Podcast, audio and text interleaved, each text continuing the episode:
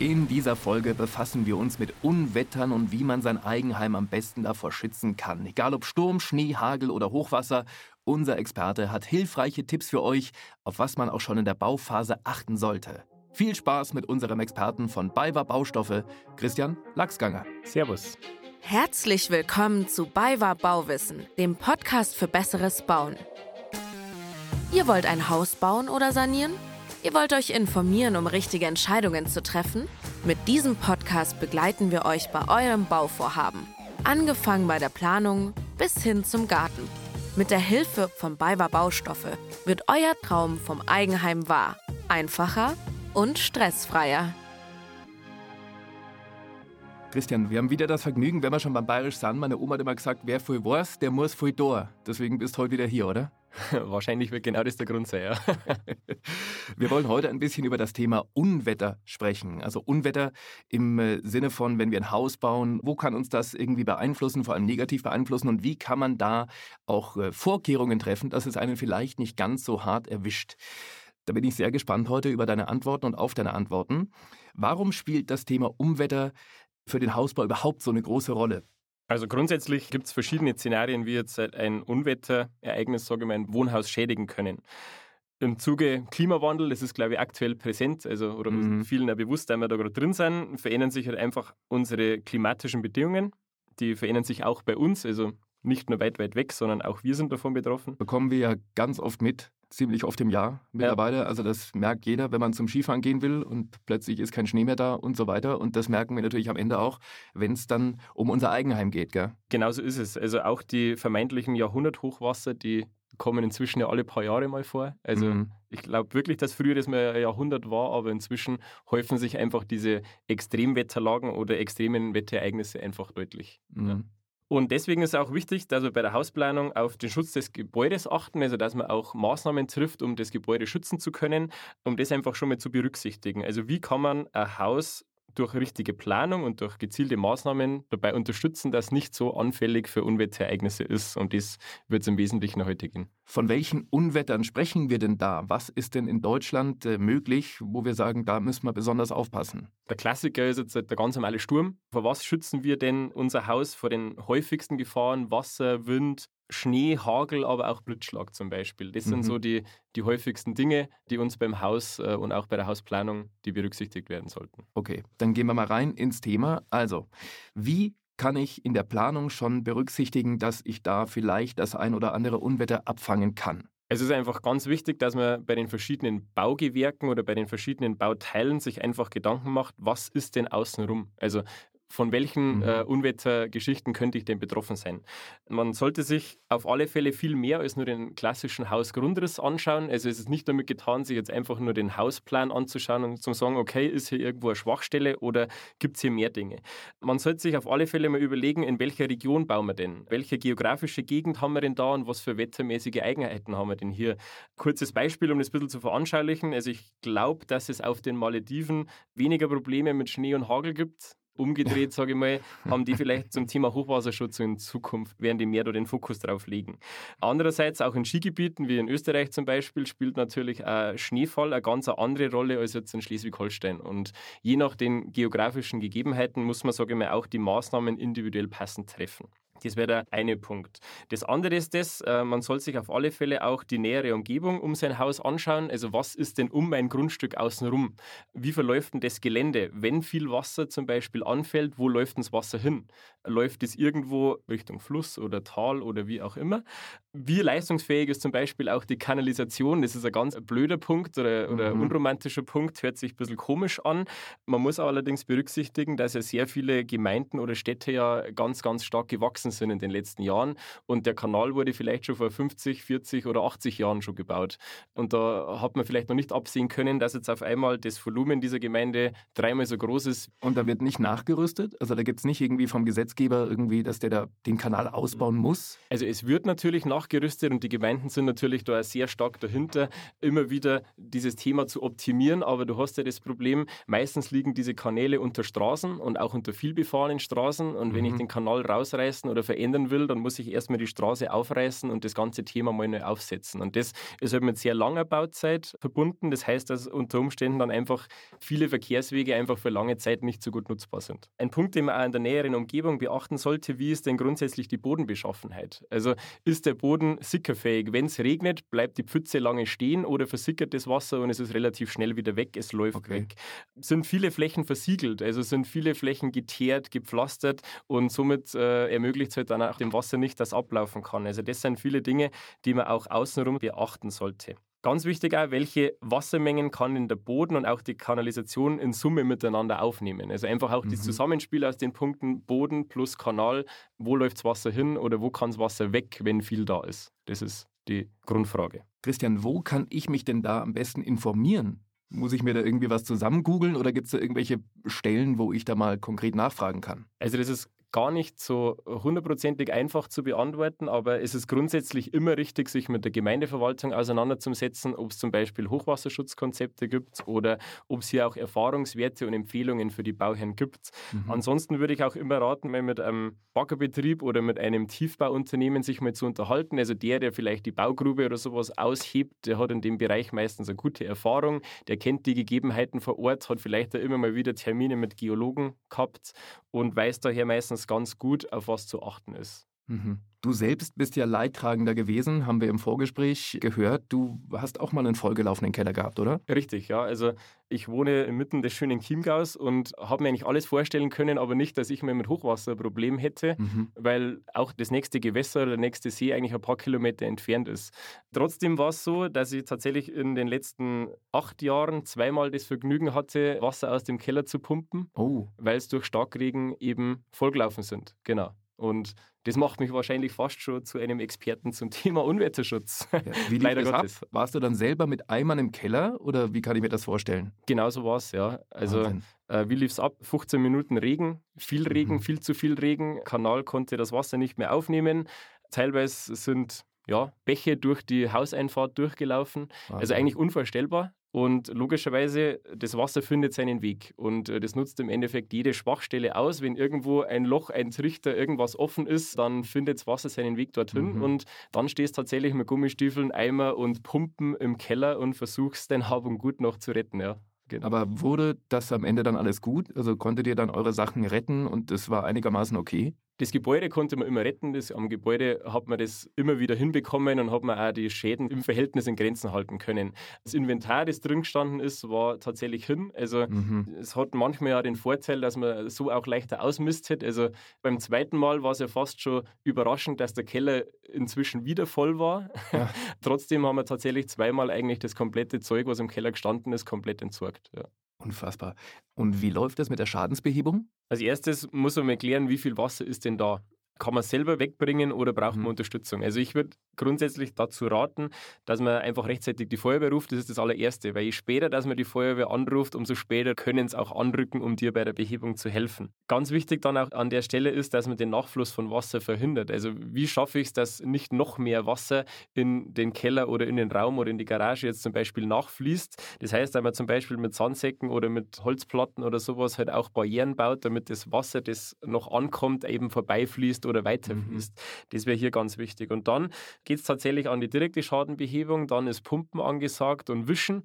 Jede Menge Lappen und Wischmops und was man alles mhm. so braucht, die sind dann gefragt. Und ganz später geht es dann tatsächlich ums Austrocknen. Also dann muss der Bautrockner aufgestellt werden und der läuft dann ein paar Wochen. Das merkt man relativ schnell am Stromzähler. Also mhm. der der braucht Strom, damit er das Ganze wieder trocken kriegt. Und es dauert tatsächlich auch mehrere Wochen, wenn nicht Monate, bis das Ganze auch wieder trocken ist und in einem vernünftigen Zustand zurückgeführt ist. Es gibt doch diese Nasssauger, oder? Die so richtig da das Wasser wegziehen. Absolut. Also das gibt es auch bei uns im Sortiment zum Beispiel. Also wir haben solche Nass- und Trockensauger, mit denen man auch Wasserpfützen und sowas dann auch absaugen kann. Und äh, an der Stelle vielleicht nochmal, weil du es gerade gesagt hast, nochmal ein Riesendank und Kompliment ans THW und an die Feuerwehr, die dann äh, zur Not und in der Not immer hilft. Ne? Absolut. Also da muss man wirklich wahnsinnig froh sein, dass es so viele Ehrenamtliche gibt, die sich mhm. für solche Tätigkeiten zur Verfügung stellen. Und man ist unfassbar froh, wenn man den Schaden hat, wenn die dann da sind und dir helfen. Eine Frage noch dazu, wenn du das schon selbst erlebt hast, gibt es irgendwas, wenn man mal dann Opfer wird, zum Beispiel vom Hochwasser, auf was man achten sollte? Wenn es sich das erste Mal getroffen hat, macht man sich natürlich viele Gedanken und schaut sich um, was kann man machen. Ganz wichtig ist, glaube ich, auch, dass man sich mit seiner Versicherung auseinandersetzt. Das kann ich an der Stelle empfehlen. Man sollte auf alle Fälle rechtzeitig klären, ich würde sagen, unbedingt schon vor oder auf jeden Fall während der Hausbauplanung, für was man denn tatsächlich abgesichert ist oder für was man sich absichern sollte. Also ich würde an der Stelle einfach empfehlen, geht auf euren Versicherungsmakler zu äh, und sprecht an, welche Versicherungen ihr braucht und welche ihr vielleicht auch nicht braucht oder was eben für euch individuell sinnvoll ist, weil da kann man dann für einen ein individuell passendes Paket, sage ich mal, schnüren. Und einfach unbedingt rechtzeitig klären. Zum einen muss man beachten, es gibt einerseits Sperrfristen. Das heißt, wenn ich die Versicherung heute abgeschlossen habe, läuft sie nicht ab heute, sondern es kann sein, dass hier ein paar Wochen ich noch ungeschützt bin und das erst mhm. nach zwei Monaten zum Beispiel zu laufen beginnt. Und andererseits ist es auch so, wenn ich schon mal einen größeren Schaden hatte, dann kann es auch sein, dass die ein oder andere Versicherung mich gar nicht mehr nimmt für den Fall. Mhm. Also das sind eben Dinge, die sollte man im Vorfeld rechtzeitig beachten und sich mit den verschiedenen Versicherungsarten eben auseinanderzusetzen. Wir haben die Wohngebäudeversicherung, wir haben Versicherungen Brandschutz gegen Glasbruch, Hausrat. Ganz wichtig eben auch Elementarschäden. Das hören jetzt alle Versicherungsvertreter gerne, ähm, weil das so der Klassiker ist, den viele weglassen, weil sie denken, wo soll bei mir der Elementarschaden stattfinden. Aber die Entscheidung sollte man, glaube ich, wirklich ganz gut abwägen, weil man ist dann doch wieder auch mit den klimatischen Bedingungen, mhm. die aktuell so herrschen oder auf uns zukommen, schneller davon betroffen, als man ursprünglich gedacht hat. Das mhm. andere ist auch das, man sollte einfach auch am Gebäude zusätzliche Maßnahmen treffen und versuchen, das Ganze, wie kann ich es optimieren, wie kann ich Schwachstellen meines Hauses zum Beispiel reduzieren. Das mhm. ist ein ganz wichtiger Punkt. Wann es nächstes Mal so stark regnet, wissen wir ja in der Regel nicht. Und darum ist wichtiger vorzusorgen und sich darum zu kümmern.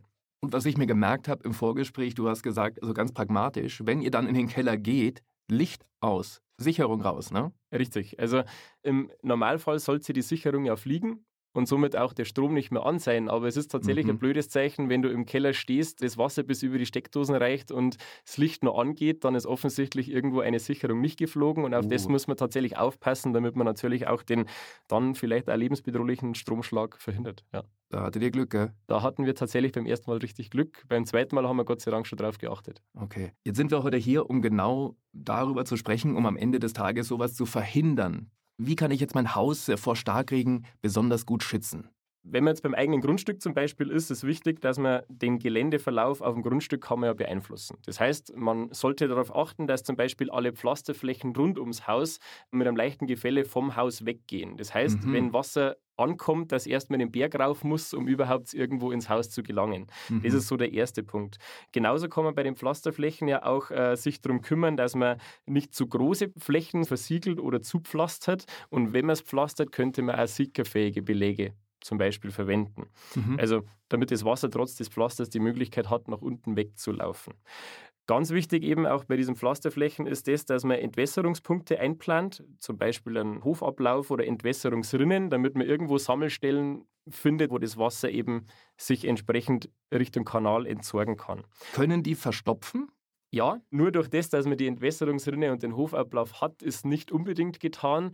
Da spült das ganze Jahr viel Dreck auch mal rein in das Ding und da sollte man tatsächlich einmal im Jahr auch mal drauf schauen um den Ablauf einmal zu reinigen, sauber zu machen, mhm. damit, wenn das Wasser kommt, es tatsächlich dann auch Richtung Kanal weg kann. Und das kann man selber, die Reinigung, das kriegt man Das hin. kann man in der Regel selber. Man muss auf alle Fälle aufpassen, wenn man den Gullirost zum Beispiel, die Gulli-Abdeckung anhebt, dass man sich da nirgends einklemmt, dass man auf mhm. die Finger vor allem aufpasst. Aber auch da gibt es Vorrichtungen, wie man das einigermaßen sicher machen kann und dann die Schmutzfangsiebe oder sowas rausheben und mhm. entleeren, sauber machen, wieder rein damit fertig. Haben wir da noch einen Tipp in die Richtung? Was auf alle Fälle ein Thema ist, sind die Fenster und die Türen. Auch bei den Balkon- oder Terrassentüren oder auch bei der Haustür zum Beispiel denkt man jetzt ja nicht dran, dass es das Wasser reinläuft. Wir bauen aber immer mehr mit äh, barrierefrei oder niedrigen Schwellen und auch hier ist sehr wichtig, dass diese Türelemente alle dicht ausgeführt sind. Wenn ich jetzt ein Haus neu baue oder ein Haus umrüsten will, dann könnte man zum Beispiel wasserdichte Fenster oder wasserdichte Türen zum Beispiel einbauen oder da speziell Wert drauf legen. Das kann man durch Zusatzdichtungen und sowas ganz gut ausführen wenn ich den Fall schon habe, das Haus steht schon und ich kann nur noch nachjustieren oder möchte jetzt keine große Investition tätigen, dann habe ich zumindest die Möglichkeit, dass ich die Fenster immer mal wieder nachstellen lasse oder auch die Türen nachstellen lasse, damit mhm. der Anpressdruck vom Fensterflügel auf den Rahmen passt und somit auch keine Lücken oder sowas äh, entstehen. Kann da im schlimmsten Fall, wenn der Druck zu groß ist, das Fenster sogar durchbrechen? Das geht, oder? Das geht, sollte allerdings eigentlich nicht passieren, weil der Fensterrahmen oder auch der Türrahmen ja immer im Mauerwerk verbunden ist. Also der ist okay. ja eigentlich durch Schrauben oder Befestigungsmittel soweit gesichert. Es gibt allerdings bei älteren Gebäuden tatsächlich die Möglichkeit, dass dieser Rahmen oder der Fensterflügel nicht ganz fest drin ist oder vielleicht hat es einmal der Monteur vergessen. Das wäre das Schlimmste, was passieren kann. Dann könnte es trotzdem sein, dass ein Fenster samt Rahmen auch mal reinfliegt. Ja. Und am besten Fenster zumachen, wenn es dann anfängt zu regnen, oder? Genau. Also das ist definitiv ein ganz wichtiger Punkt. Das äh, dichteste Fenster der Welt hilft nur was, wenn es im Regenfall auch zu ist. Also das würde ich tatsächlich empfehlen, wenn ihr merkt, dass draußen ein Sturm aufzieht, geht so mal den Kontrollgang in den Keller, schaut so mal nach, ob alle Fenster und vor allem auch die Fenster und Türen auf der West- oder Wetterseite, dass die ja alle zu sind und somit mhm. das Wasser draußen halten. Wie ist das bei anderen Wetterkatastrophen oder bei Unwetter, zum Beispiel bei Hagel? Kann man da einen besonderen Schutz oder eine Vorherkehrung treffen? Ja, also bei Hagel zum Beispiel gilt es, glaube ich, zwei Dinge zu beachten. Zum einen, wenn man das Haus baut, kennst vielleicht das, dass man oft mal an der Putzfassade sieht man, sage ich mal, äh, die Einschlaglöcher von Hagelkörnern, ja, das sieht man, kann man mhm. oft beobachten. Da ist wichtig, dass man vielleicht ein Dickschichtputzsystem zum Beispiel verwendet. Also, dass man sich von vornherein dafür entscheidet, eine etwas dickere Putzschicht aufzutragen, damit das Hagelkorn schwerer hat, das ganze Ding ah, runter zu, okay. zu knallen. Ansonsten ist noch wichtig zu beachten, da muss man vielleicht mit der Versicherung nochmal sprechen. Normalerweise oder bei einigen Versicherungen ist es so, wenn jetzt Hagelschauer auftreten, dann sollte man unbedingt die Rollläden und die Beschattungsanlagen hochfahren. Lieber haut es die Fensterscheibe durch, als wie wenn die Beschattung äh, beschädigt mhm. wird, weil meistens die Beschattungen nicht Teil der Versicherung sind, aber die Fensterscheibe schon. Okay. Also in dem Fall, was du vorhin beschrieben hast, als ich selbst äh, Teil eines Unwetterschadens war, da hat es bei uns im Ort tatsächlich Dachfenster durchgeschlagen durch Hagel. Ach, okay.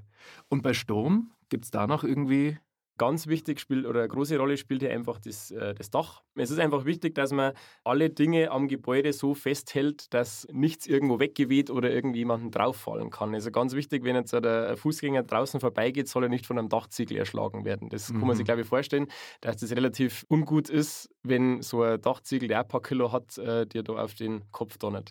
Drum ist wichtig, auch beim Hausbau, beim Neubau zum Beispiel, darauf zu achten, dass äh, das Dach mit einer Windzugsicherung ausgestattet ist, zum Beispiel mit Sturmklammern. Das ist eine ganz einfache Geschichte. Also einfach da den Zimmerer, den Dachdecker darauf ansprechen, dass diese Maßnahmen auch getroffen werden. Die sind ja gesetzlich gefordert grundsätzlich, aber dass das auf jeden Fall nicht vergessen wird. Okay. Also auf jeden Fall schauen, dass nichts wegwehen kann, den Hund auch im Garten anleinen, dass der, genau. dass der nach dem Sturm auch noch mit dabei ist. Sag mal, was ist denn, wenn während des Hausbaus, also während der Bauphase ein Unwetter aufzieht? Was kann man da denn machen? Also wenn man selber auf der Baustelle ist, ist einfach mal wichtig, dass man das Ganze, die Baumaterialien oder auch das Werkzeug oder die Baugeräte erstmal wetterfest macht. Äh, das heißt, dass man es abdeckt, dass man es vor Wind und Wetter schützt. Mhm. Das wäre so das Erste, auf das man mal achten sollte. Gerade beim Baumaterial, man hat ja viel angeliefert bekommen, viele Baustoffe werden angeliefert und einige davon sind zum Beispiel auch feuchteempfindlich. So klassisch die Sackware, wo Klebermörtel mhm. oder Putze drin sind, der Fliesenkleber, der Wandputz oder auch der Mauermörtel. Alles das reagiert ja mit Wasser und wenn der halt äh, zu viel Regen abbekommt, dann ist er schon fest, bevor er überhaupt in der Wand verbaut werden kann. Und das ist natürlich schlecht. Bei den Schaden trägt man halt dann mhm, selber. Also immer das Erste, erstmal schauen, alles abdecken, sich vielleicht ein Tipp an der Stelle gleich äh, zu Beginn der Baustelle auch mit Abdeckmaterial wie Abdeckplanen oder so Spanngurten und so Dingen einfach ausstatten mit Seilen oder auch Kabelbindern, damit man die ganzen Folien auch befestigen kann und die nicht vom ersten Windstoß wieder weggerissen werden. Ein mhm. Thema noch an der Stelle bei größeren Baumaschinen oder Elektrowerkzeug, dass man die auch rechtzeitig ins Trockene bringt, vielleicht in den Baustellencontainer oder in den Bauwagen oder irgendwo reinbringen, klassisch die Kransteuerung, damit die dann nicht mm. abgesoffen ist, das äh, wäre von Vorteil auf alle Fälle. Sind aber alles Dinge, wo der, ja, der Bauarbeiter selber oder die Baufirma auch darauf achten sollte eigentlich, oder? Aber trotzdem Unbedingt. hat man den Hut auf auf der Baustelle und sagt, hey, habt genau. ihr daran schon gedacht? Also immer ein Auge darauf werfen. Auf jeden Fall. Also vor allem in der Zeit, wenn die Baufirma nicht da ist, einfach darauf schauen, sind alle Dinge passend verräumt, ist alles soweit vor Umstürzen, Umwehen oder vor dem Nasswerden gesichert. Natürlich, wenn die Baufirma da ist, umso besser. Die kümmern sich drum, die haben äh, einiges an Witterungserfahrung, mhm. weil die ja mhm. bei Wind und Wetter oft draußen sind. Mhm. Aber trotzdem für den Bauherrn einfach wichtig, auf sein Hab und Gut zu schauen. Was äh, gilt denn da bei Nebengebäuden oder Anbauten? Worauf muss man da achten? Mhm. Bei Nebengebäuden, Anbauten sind jetzt ja zum Beispiel Terrassenüberdachungen oder Gartenhäuschen ja. oder solche Dinge oder vielleicht auch die Hundehütte von dem Hund, den es wegweht. Wenn genau. er noch da ist. Ja. Wenn er noch da ist, genau, dann hat er auch eine Hütte. Die sollten auf alle Fälle alle auch fest verankert sein. Das heißt, die müssen irgendwie nach unten befestigt oder beschwert werden, damit es, wenn der Windstoß oder der Sturm kommt, damit sie nicht durch die Luft fliegen und damit sie auch an Ort und Stelle bleiben. Hierfür sollte man eigentlich diese ganzen Nebengebäude fest verankern. Entweder, dass man ins Fundament schon Dinge einbetoniert äh, und die dort dann befestigt, oder dass man es nachträglich mit Befestigungsmitteln, mit zum Beispiel Ankerbolzen und Winkeln dann am Fundament fest verbindet, mhm. damit das alles schön beisammen bleibt. Jetzt haben wir über Wasser gesprochen, über Wind, über Hagel. Schnee ist ja auch so ein Thema. Was kann man denn bei Schnee besonders irgendwie vorkehrungstechnisch treffen? Also Schnee ist definitiv auch ein Thema. Vor allem bei uns jetzt in den südlichen Lagen haben wir ja sehr viel davon. Ja. Äh, in Gerade im Chiemgau. Monaten. Gerade im Chiemgau, genau. Also mhm. aus meiner Heimat ist mir das auf alle Fälle bekannt. Wichtig ist, dass man beim Dachstuhl oder speziell beim Dach Vorkehrungen trifft. Ähm, es ist so, dass man zur Straße hin oder auch zu Gehwegen hin zum Beispiel eine Schneefangvorrichtung einbauen muss, also eine Sicherung, damit keine Dachlawine eine große Dachlawine dann einfach so runterstürzt. Also mhm. da muss man auf alle Fälle drauf aufpassen und da gibt es verschiedenste Vorkehrungen, damit eben genau das nicht passiert, damit die große Schneescheibe auf dem Dach liegen bleibt und halt vielleicht nochmal einzelne kleine Bröckchen runterfallen, die Wurzel aber da nicht lebensgefährlich sind. Wann muss ich selbst aufs Dach und den Schnee entfernen? Wir alle erinnern uns an die Bilder von der eingestürzten Turnhalle. Das ist rechtlich mit Sicherheit eine, eine gute Frage. Also ich würde es grundsätzlich empfehlen, wenn es nicht irgendwie sein muss, dann würde ich selber in dem Fall nicht aufs Dach rausgehen. Wann merkt man, dass zu viel Schnee auf dem Dach ist? Äh, du merkst es an deinem Dachstuhl, wenn es Holz stark knarzt, beziehungsweise mhm. wenn sich irgendwo im Putz zum Beispiel Risse bilden.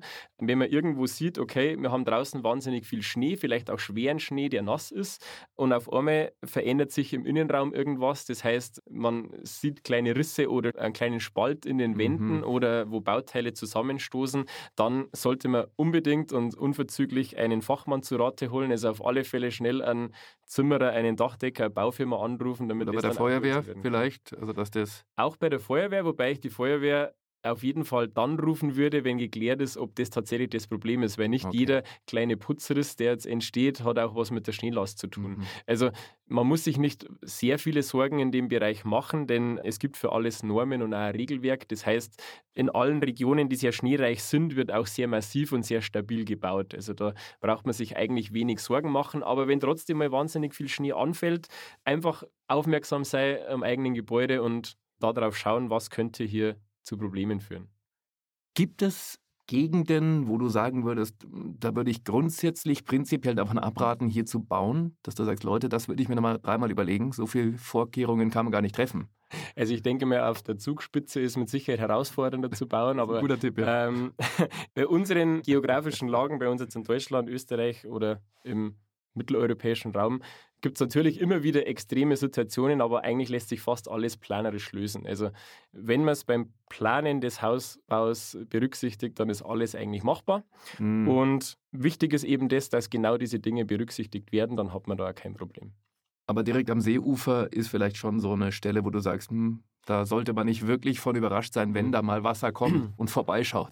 Genau, also natürlich liegt es immer genau daran, wo liegt denn mein Grundstück oder was ist denn außenrum, wie mhm. wir es ganz am Anfang schon mal kurz besprochen hatten. Es ist, wenn ich jetzt direkt in erster Reihe am See das Haus baue, dann ist natürlich die Wahrscheinlichkeit höher, dass mich äh, Wasser trifft. Das ist vollkommen klar und dass man vielleicht genau in diesen Lagen auch mehr investiert in den Schutz des Gebäudes, was äh, Wasser von außen betrifft. Und das hast du auch vorher kurz angerissen, man kann ja nachrüsten, oder? Richtig, also man kann auch an einem bestehenden Gebäude einige Punkte optimieren bzw. nachträglich auch verbessern. Man könnte sich mit seinen Kellerfenstern nochmal auseinandersetzen. Also die Kellerfenster zum Beispiel kann man auch austauschen und gegen wasserdichte Kellerfenster, die mehr Wasser abkönnen, ersetzen. Man könnte Abdeckungen auf den Lichtschacht verbauen, damit nicht so viel Wasser auf einmal in den Lichtschacht reinläuft. Mhm. Und auch ein ganz interessantes Thema ist vielleicht das Thema Rückstauschutz, dass man sich mit dem Haustechniker mal auseinandersetzt, um den Rückstau von Kanalwasser ins Haus zu vermeiden. Das ist, glaube ich, uh, auch. Das wäre, glaube ich, der Worst Case, oder? Das wäre definitiv der Worst Case. Also Rückstau passiert ja dann, wenn der Kanal kein Wasser mehr aufnehmen kann und mhm. somit das Wasser den Weg zurück drückt. Mhm. Ähm, und wenn da die schwächste Stelle der eigene Bodenablauf im Keller zum Beispiel ist, ist das schlecht. Aber auch hierfür gibt es Lösungen. Es gibt Lösungen, wie man diesen Rückstau vermeiden kann. Rückstauklappen zum Beispiel oder andere geschlossene Wasserkreisläufe, dann hat man dieses Problem nicht und braucht da hier keine Sorgen haben. Und das sind alles Dinge, auf die muss man selber achten. Also das wird nicht sowieso beachtet und dann so gebaut, sondern da muss man immer noch mal drauf gucken und sagen, Leute, denkt bitte genau daran. Ich würde sagen, dass grundsätzlich die Planer und Baufirmen natürlich hierfür schon ein Gespür haben und auch sehr, sehr ja. viel in dem Bereich machen. Das Problem ist oft das, dass auch der Bauherr selbst aus Kostengründen oft auf diese Zusatzmaßnahmen verzichten will. Und mhm ich denke, es ist ganz, ganz wichtig, dass man für sich selber entscheidet, welche Maßnahmen muss ich machen, welche Maßnahmen sollte ich machen und was ist wirklich vertretbar, wenn ich darauf verzichte. Über diese Dinge sollte man sich einfach konkret Gedanken machen, um dann auch bewusst entscheiden zu können. So eine richtige Risikoabwägung eigentlich, oder? Richtig, ja. Was würdest du zum Ende hin dem Bauherrn grundsätzlich empfehlen? Also worauf sollte man besonders achten, wenn man ein Haus baut? Mal ganz allgemein gefragt. Also ich denke mir, alle Bauherren sollten bereits vor und während der Planung ganz gezielt auf Gefahren achten. Also von was könnte ich betroffen sein? Mhm. Also einfach mal sich leider Gottes den Worst Case ausdenken, was könnte denn wirklich bei mir ums Haus herum passieren? Wie wahrscheinlich ist das und was kann ich dagegen tun? Sich einfach mit der Situation mal auseinandersetzen. Es ist auf jeden Fall auch zu empfehlen, dass man sich rechtzeitig im Vorfeld des Bauvorhabens den Rat von Experten einholt, dass man sich informiert und dass man vor allem das individuelle Gefahrenpotenzial der Baustelle auch einschätzen lässt und um dann auch hier wieder passende Maßnahmen zu finden. Weil nicht jede Maßnahme ist für jedes Haus genau das Richtige. Das sollte schon sehr individuell getroffen werden. Alle Schutzmaßnahmen, die man von vornherein einplant, kann man leichter umsetzen und sind dann einfach mhm. auch schon mal drin und helfen Wird von vielleicht sogar billiger, wenn man von vornherein daran denkt und dann nicht nachrüsten muss. Ist das auch so? So eine Kostenfrage? Ja, das ist richtig. Wenn ich jetzt zum Beispiel bei den Kellerfenstern bleibe, wenn ich jetzt erstmal günstige Kellerfenster reinbaue und dann drei Jahre später feststelle, jetzt muss ich es doch austauschen, weil ich eben das erste Mal durch die Kellerfenster Wasser im Keller hatte, mhm. dann habe ich im Wesentlichen zweimal Kellerfenster gekauft. Hätte ich mir wahrscheinlich einmal sparen können, wenn ich einmal die ja. bessere Variante genutzt hätte. Und so ist bei vielen Dingen auch. Man muss sich einfach bewusst sein, wenn Wasser im Haus ist, ist der Schaden meistens relativ groß. Es sind die Möbel kaputt, es ist das Inventar hin und es ist auch am Gebäude ein erheblicher Schaden. Und jeder will einen Swimmingpool im Keller, aber vielleicht auf eine andere Art und Weise. ja, genau. Ja. Also der Swimmingpool sollte man bewusst einplanen und nicht davon überrascht werden, dass jetzt plötzlich einer im Keller aufgetaucht ist. Ja, absolut. Christian, noch ein Tipp für den Bauherrn oder? Du hast vorhin die Baufirmen angesprochen, ob das nicht von Haus aus schon mit drin ist. Ich würde jedem Bauherrn, der hier Sorge hat oder der affin ist für das Thema, dem würde ich raten, dass er seine Wünsche ganz gezielt auch bei dem Handwerker nochmal anspricht. Also dass er auch sagt, dass ihm das Thema wichtig ist, damit äh, das die Baufirma entsprechend in seiner Planung berücksichtigen kann. Tipp, den wir vorhin schon mal auch kurz angerissen haben, ich würde auf alle Fälle auch nochmal im Vorfeld der Baustelle mit der Versicherung sprechen, auf welche Punkte beim Hausbau geachtet werden sollten mhm. und welche Versicherungen denn dann auch im Zuge des Hausbetriebs oder auch des Hausbaus schon Sinn machen, um hier abgesichert zu sein. Also Hausbauen ist natürlich kompliziert und man muss an viele Dinge denken, aber genau deswegen gibt es diesen Podcast und ich hoffe, Christian konnte euch heute auch wieder weiterhelfen. Christian, vielen Dank. Bitte sehr gern. Es gibt, äh, und den Tipp geben wir euch gerne noch mit, auch amtliche Unwetterwarnungen. Da gibt es auch die ein oder andere App dafür. Da lasst ihr euch dann am besten gar nicht mehr überraschen von einem Unwetter und äh, macht dann rechtzeitig bitte alle Türen und Fenster zu. Ich hoffe, die Folge hat euch gefallen, war vor allem informativ und für weitere spannende Themen könnt ihr diesen Podcast natürlich abonnieren. Da freuen wir uns und wenn ihr euren Freunden und Bekannten Bescheid gebt, umso besser. Gebt uns gerne Feedback, stellt Fragen an podcast.baiwa-baustoffe.de.